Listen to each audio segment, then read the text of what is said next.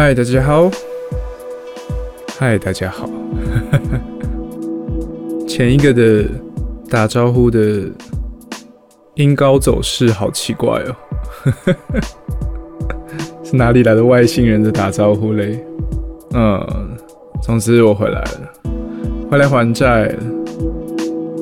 所以下一个，下一个项目是什么？但是开始切入正题前。还是先闲聊一下好了。对，其实这两个集数的 podcast 中间，好像又被工作淹没了。又做了两首戏剧配乐编曲，没错，一方不知道哪里迷路进来的听众。不了解我这个人，平常的工作是做音乐制作，尤其是做对岸的戏剧配乐是其中一个。所以当我说配乐的时候，是在做，很可能是在做某一个某一个中国的网络电影或是网络戏剧的配乐吧。对，尤其是这三天没头没脑的埋进制作工作中，结果做着做着，突然惊觉到不对啊！我现在做的，我现在做的这一段的剧情，竟然是紧张万分的学生会选举呢！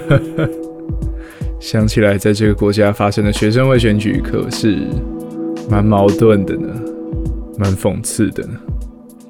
对，但不得不提啊，这跟工作相关的话题了，听我啰嗦一下吧。但不得不提中国的文化、影视产业、制作、能量、人口跟市场都是蛮深厚的呢。对，但我依然。我依然是相信是这样哦，就是我相信，不论是什么呃社会上的统计项目，都蛮相信。譬如说，举例来说，呃，是制作戏剧的质量好了，或是经费，或是才能，它都应该要是统计学上的常态分布，对。所以我刚刚那番言论，也就只是说，中国地区的译文媒体总量很多了，平庸的比台湾的平庸的更多，制作粗糙、品质不好的作品比台湾的更不好。但是，因为它体量体体积很大的关系。所以制作精良的也会比台湾精良的多，等比放大喽。对啊，这跟我工作上接触到的中国的人，应该是说我接触到的中国人，大部分都是，大部分都还是做影视产业、音乐相关的啦。照道理讲，像这种个性的人，应该都蛮骨子里其实是蛮有反叛精神的，我猜。所以，在我眼中的中国地区的人民，可能比一般的中国平民老百姓来的更怎么讲有意思一点吧，更有一点灵魂的深度，还有反抗的精神。对，是啊。哎，怎么扯到这个？突然扯起这个来，对，都是因为音乐制作的关系。哎呦喂呀！一下思考又回到工作上了。对，在中间这 EP，I don't know 啊，EP six 到这一集 EP 七中间，又是埋头工作了。今天是二零二一年的七月二十四号，现在是凌晨三点三十分。我桌面上有一个记事本的小档案，有一个 TXT 文字档，它的档名叫做五五五点 TXT，里面写着我自从 EP 五打算要开始做的事情，也就是我想把我独特观点，应该说自认为是独特观点的几个项目，好好的在这个。非常自我的 podcast 中，一个一个留下来。对，所以这个五五五点 txt 的档案里面就放了好几点。现在是 EP 七，是我想要提的第三个话题。哦，第三个话题，第三个话题对我来说也蛮巨大的，我不太确定我能不能够好好的把它讲完。它是我生命中蛮重要的一个元素。对，前一个课，呃，不对，不是课题 前一个话题，EP 六，EP 六的时候，EP 六的时候有提到提到理性思考，提到理性思考这个念头到底是怎么样钻进我生而为我的根部的呢？对，稍微说明了一下。啊，对了，我又想到一个点，对不起，我现在思考非常的跳跃，我岔题一下，在我 EP 六里面，我提到，我提到小时候去上学的时候，都是爸爸开着车带我送我去去北小，我念的国小是在台北市和平东路上的北师附小，在以前的旧家到上学的路途中，在前座、副驾座。还没睡饱的我，就会在半梦半醒间听着老爸车上放的 ICRT 的晨间音乐，或者是新闻节目。对我今天听到一首歌，让我非常的想起那样子的情境，就是在那个西元九零年代，你会在 ICRT 上听到的歌。我今天听到一首新歌是这样子。我看一下它叫什么名字，它是 John Mayer 的新歌，叫做《Shot in the Dark》。Shot in the Dark，一个 John Mayer 把脑袋为什么撞到最近一直狂出很复古的歌的其中一首。对，但不过他蛮蛮好的，把那个九零年代的西洋音乐氛围好好的捕捉下来。因为废话，他就是美国人嘛。对，感兴趣的人可以去听一下。对，好的，回归正题，回归我真正想谈的，就是除了逻辑与理性思考这个元素深深的盘踞在我人格内，那有没有下一个元素呢？我觉得有，不过按照时间顺序发生顺序，的确。今天要聊的这个元素，的确是排名来的第二，第二名到来。哼哼哼我觉得啊，我觉得什么是什么是智慧？什么是智慧？在不经意的被理性思考，被着迷于理性思考之后，下一个思考就是这个。然而，在几年后呢？我想是什么时候？我猜应该是我国三到高一吧。那个时候才确信哦，有一个元素，它应该是，它应该也算是一种蛮明显的智慧的象征。是什么嘞？就是幽默感。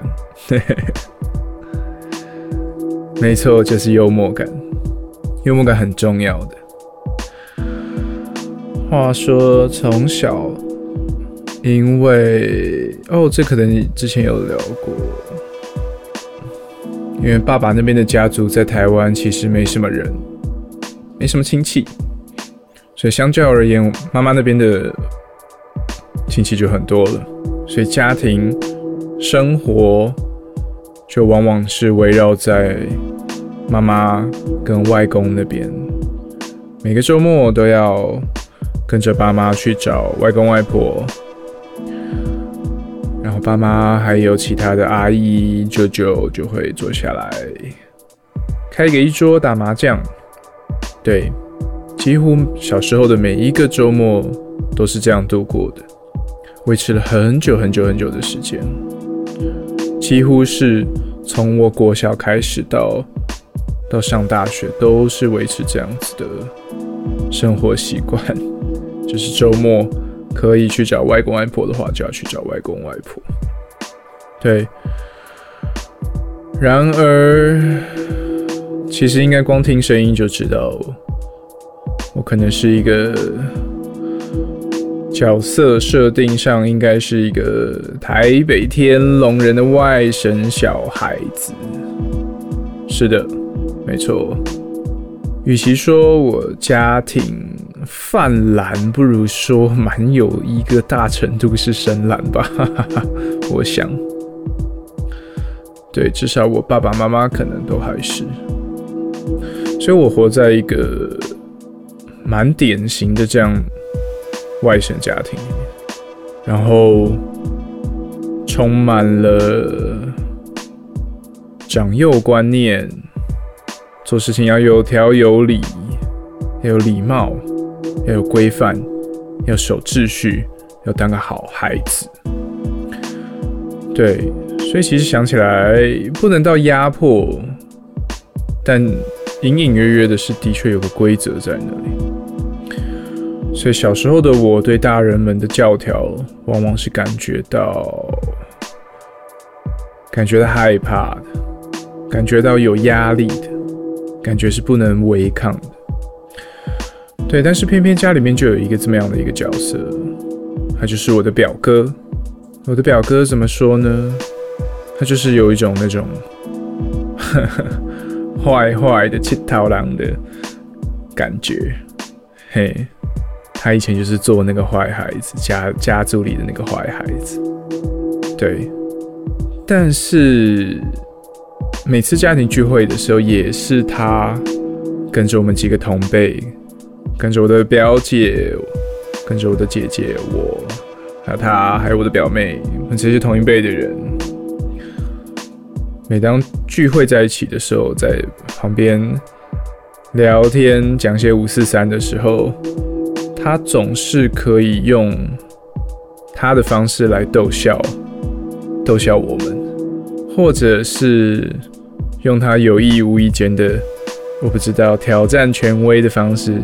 用他开玩笑的方式来对应我们那些很惧我很惧怕的那些长辈大人们，但却不会得到什么 严厉的责备，有的时候甚至是换得更多欢笑，虽然也有更多时候就是 换得我的阿姨的一声“哇，你在讲什么？你这个小鬼”这样子。但是这样子的存在，这样子的形象。就一直蛮让我着迷的。后来我学会，我学到了这样子的事情，就是具有幽默感。对，所以幽默感对我来说是什么？幽默感对我来说，就是你可以在，你可以在社交场域里面，然后很快速、很精准的找到那个。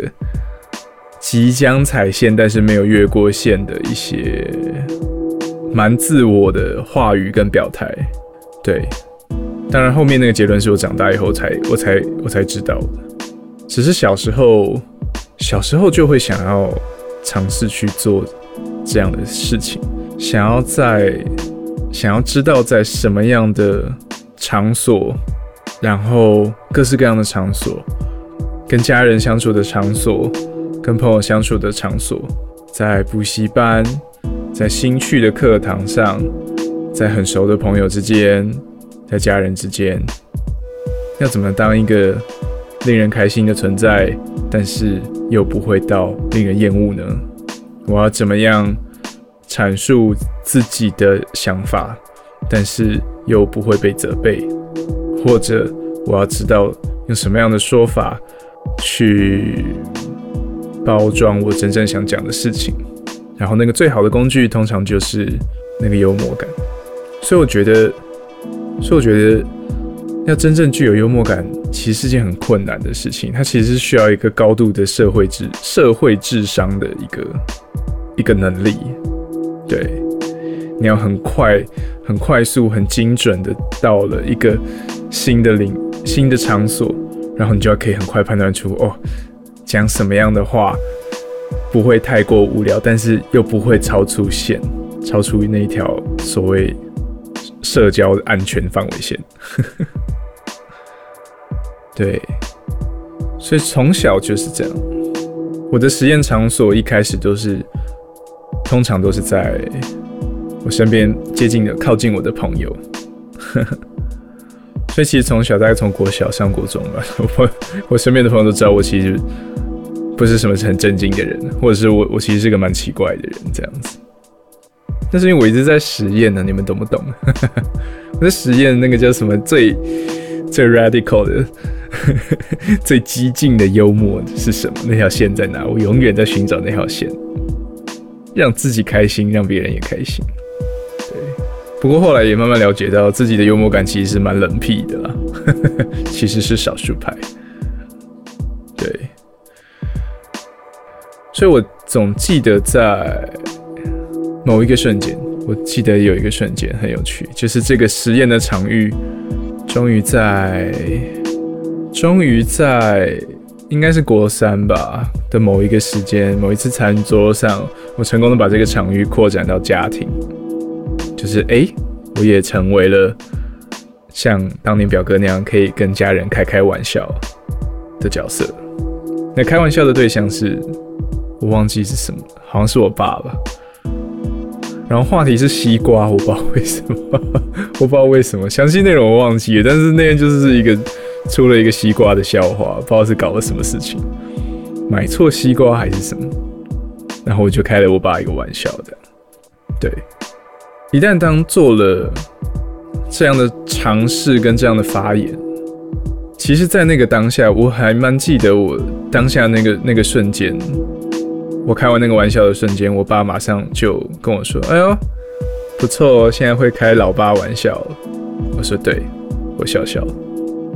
当然，餐桌上的大家，我、我妈、我姐、我爸都是蛮开心的，所以那应该算是成功的笑话吧。虽然我已经忘记我讲了什么，但可以很明确的感受到，你一旦做了这样的事情，并且成功达到，你的身份是。你的身份跟认知是会会改变的，嗯，是会改变的，是可以让你突破那些从小对教条的恐惧，也可以挣脱这些对上下关系的束缚。对，它是可以让你获得自由的东西，它是可以模糊这些壁垒分明的界限的一个很好的工具。对，我觉得人人都应该好好的训练自己的幽默感。实际原因不是因为你有多想要逗笑周遭的人，或者是你想要成为一个当代的喜剧小将。没有，我的用意不是这样。我的用意是刺激你去训练自己对于社交世界的智慧以及实力吧。对。所以这个突破，所以啊，这个想法，这个幽默感，其实是智慧的表象的这个 idea 是哪里来的了？也是，其实也是某一天突然顿顿悟发现的。有一个刺激点，有一个刺激点是，我不知道大家还记不记得，YouTube 上曾经有一个，呃，我。不太记得，好像是 Jimmy Fallon 还是什么，还是 Late Night 呃 Saturday Night Live，我忘记了。反正有一个单元是名人读关于自己的 mean Celebrity reads mean tweets，应该是吧？就是看着这些名人可以用幽默的方式来应对。那些最尖锐、应该要最难以忍受的批评，但是他们却用却用一个很幽默的表演把它化解掉了。你看，这样还不算是智慧的表象吗？他很成功的把把不不好的东西给像打太极拳一样，把把利益给化掉了，然后又获得很多观看者的好感。对，这是结果，这是结果论了。但关键的当然还是那个当下他读出那一则 tweet，然后。在节目上的回应的那个表演才是重点。那怎么样得到那个适当的表演？哦，那个应该蛮难的。对，要怎么样表演，让人觉得你好像在开玩笑，但是又不是认真？你有没有？你好像生气，但是又不是生气，所以那个界限其实好难拿捏。这样的有具备这样的能力，难道不算是智慧吗？我觉得应该算是智慧中。最困难的那个，嗯，对，所以呀，所以，所以我身边的朋友中，我其实也观察到，观察到一些事情。我身边有一个，也是跟我认识其实很久很久的朋友，国中就认识了，他刚好同一天跟我同一天生日。我觉得啊，他活得有点辛苦。我觉得他需要需要过得幽默一点。对，对，我希望他可以过得正向一点。我希望他可以有一天找到一个方式，可以跟自己生命中的那么多不愉快共存。在我的蓝图里面，我会希望他是具有幽默感。他如果愿意多花一点力气，嗯，多花点力气让自己开心起来。好的，哦，太棒了！我以为我会讲很久，但其实没有。所以这是我的五五五点 txt 的下一个清单结束，又可以划掉了，太棒了。幽默感是个好东西，希望大家都能够有幽默感。好像我这样一讲，大家就会学会了一样。好了，歹戏也不用拖棚。现在是二零二一年的七月二十四号凌晨三点五十四分，我又结束了一个项目。给自己拍拍手，耶！啪啪啪啪。但这个清单还没有完呢，继续往下吧。希望你今天也过得不错，拜拜。